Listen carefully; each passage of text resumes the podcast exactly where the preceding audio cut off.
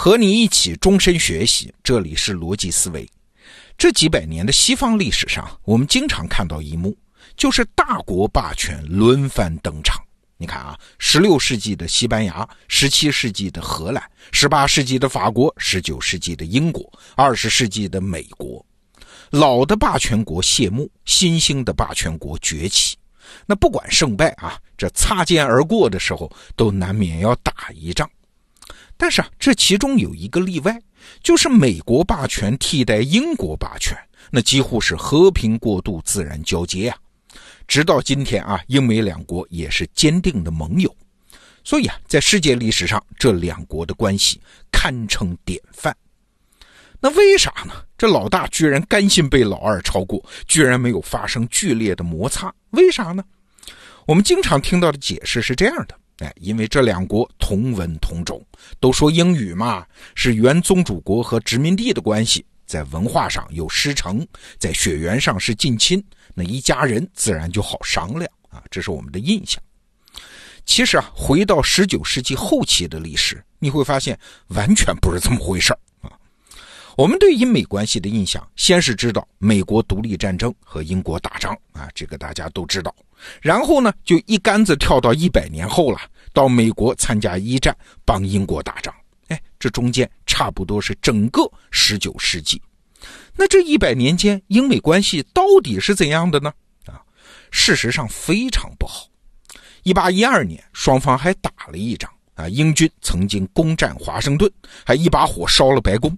哎，不仅是中国人啊，很多美国人听到这件事儿也非常意外。英军居然烧过白宫？对呀，烧过啊！据说白宫之所以是白色，就是因为当初被烧得黑乎乎的啊！重建的时候为了遮丑嘛，干脆就刷上了一层白。这之后呢，英美之间虽然不打仗了，但是关系很冷淡啊！在美国人看来，虽然我们都说英语，但是你英国是啥？你和那些欧洲国家没有多大差别，你们都是热衷于殖民扩张的帝国主义。那美国的孤立主义就是不想卷入欧洲那些乱七八糟的纷争里面去嘛？那对英国人来说呢？美国是啥？美国就是遥远北美的一个曾经我们失去的殖民地而已啊！我们英国关注的重点是欧洲大陆。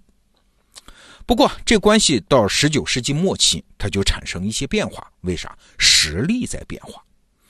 到十九世纪末期，全世界制造业的份额中，英国。从超过百分之三十下降到不足百分之二十，所以英国衰落了。而美国呢？哎，超过了百分之三十，成了世界第一。在军事上，英国也开始不行了。英国海军在海洋上的原来那种压倒性的优势，现在也被德国和法国追得好苦啊！英国的世界霸权正在被动摇。哎，这就是十九世纪末期基本的态势。但是英国是不是就此认输了呢？哎，怎么可能？毕竟是当时的老大啊！你从后来第一次和第二次世界大战英国的应战方式就可以看得出来，英国是啥？是一个有着强烈的求生意志和战斗精神的帝国。那就奇怪喽，那英国和美国之间为什么没有爆发争霸战呢？最近呢，因为徐其玉老师在得到 APP 做英国简史这门课。我又重看了一遍徐老师的那部名作，叫《帝国定型》。哎，看完这本书，我注意到其中一个有趣的案例，就是委内瑞拉危机。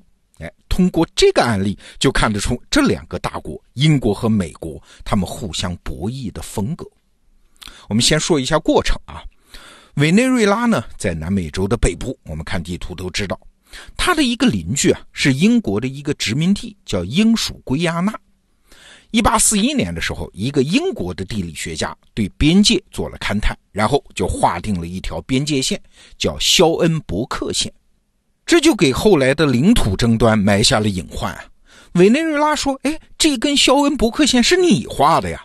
那你把我的一部分领土给划到英属圭亚那那边去，这怎么行呢？”但刚开始啊，双方还同意搁置争议啊，毕竟那个地方是不毛之地。但是啊，到了一八七五年，争议地区发现了金矿，这就没法搁置了。双方谈判，谈判破裂，直到断绝外交关系，剑拔弩张，这危机就开始了。可是你想，委内瑞拉呀，它是个小国，跟英国没法比嘛，那咋办呢？哎，他就想我要把美国拉进来就好了。但是美国也犯不上管这种事儿啊。哎，正好美国当时国内有经济危机啊，迫切需要对内展示力量。那美国当时的总统叫克利夫兰，就任命了一个有名的暴脾气的人，叫奥尔尼来担任国务卿。这奥尔尼脾气有多暴呢？他的外号叫“二十四英寸大炮”啊！他曾经一怒之下把亲生女儿赶出家门，而且发誓我永远不再见你。后来他还真就做到了啊！他跟他女儿住在同一个城市，还真就做到三十年不见面。你看这么倔的一个人。有这么个人主事儿，那美国就迅速介入了委内瑞拉危机，开始和英国直接对抗。那咋对抗的呢？这奥尔尼先是写了一份长达二十页的照会发给英国政府，这里面就强调啊，我美国在美洲是有主导地位的，我是美洲老大。现在你们不是有领土争端了吗？发生在我们美洲吗？好，我要来当仲裁。那英国接到这份照会之后，为了表示傲慢，你算老几啊？所以拖了好几个月才发了一份回复啊。这回复的意思也很简单：谁说你们美国是美洲老大呀？我承认了吗？你不能来当仲裁！你看拖了这么长时间，得到的是这样一份答复。奥尔尼国务卿那暴脾气哪儿受得了啊？他连夜起草了一份总统对国会的特别咨文。这篇文章啊，那语气是特别严厉，很多字句已经接近于战争威胁啊。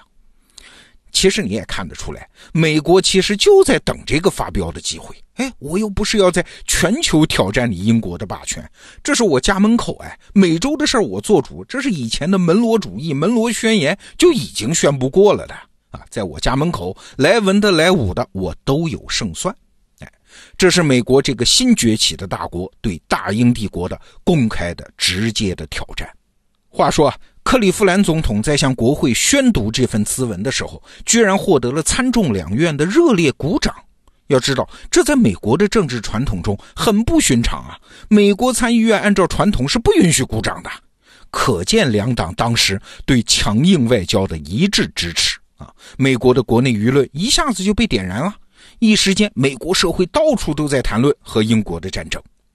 有一些美国内战的老兵啊，这个时候还身强力壮呢，向陆军部写信：“我们要请战，这一回是为祖国而战。”有企业组织雇员穿上独立战争时期的军装上街游行，这什么意思？就是要打英国嘛。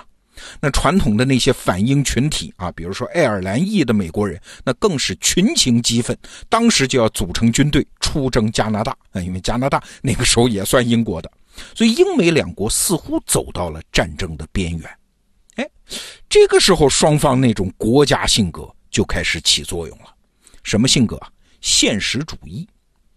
当时啊，英国的首相兼外交大臣叫索尔茨伯里，他是一个经验很老道的政治家。他判断，哎，别看美国现在喊得响，没有真打仗的可能啊，毕竟双方的军备差得太远。索尔茨伯里啊，给女王发了一封电报，说，如果我们保持平静，美国人的情绪将会慢慢消失。哎，他做到什么程度啊？他甚至拒绝开个会来商量这件事儿啊，这件事儿不重要。果然啊，美国最初的狂热很快就过去了，商人的力量开始表达出来了。这商人呢未必不爱国，但是他们更关注自己的财产啊。商人是担心和英国开战，大量的投资者开始抛售股票，所以纽约证券市场就遭到重创啊。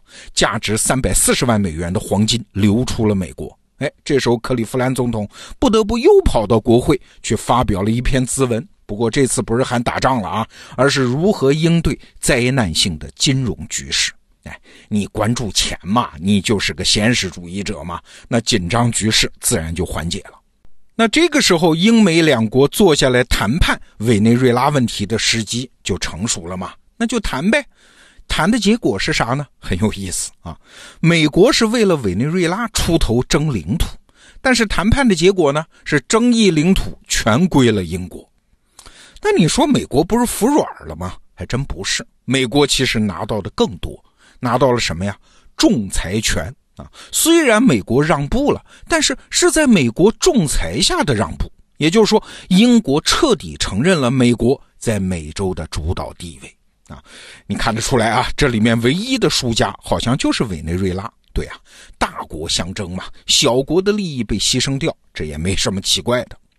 那从此呢，美国在西半球的霸权就确立了，英美两国之间就不会有战争了啊！英美之间长达一个世纪的敌对关系，这个时候才结束了，这才有了后来两国成为坚定盟友和霸权禅让关系的那段佳话。这个故事告诉我们啊，第一，国际主导权说到底是由国家实力决定的。上升期的大国，只要不着急啊，总能找到把实力兑现为地位的方法。那第二呢？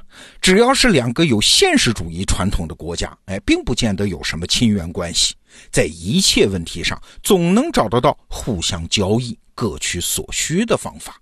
一切事在人为啊！好，这个话题就聊到这儿。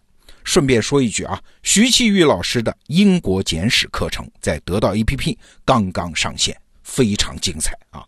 这门课会给你描述一个迟到的国家是怎么后来居上的呢？怎么发展成全球霸权的呢？哎，英国崛起当年的智慧，到今天也没有过时啊！推荐给你。好，逻辑思维，明天见。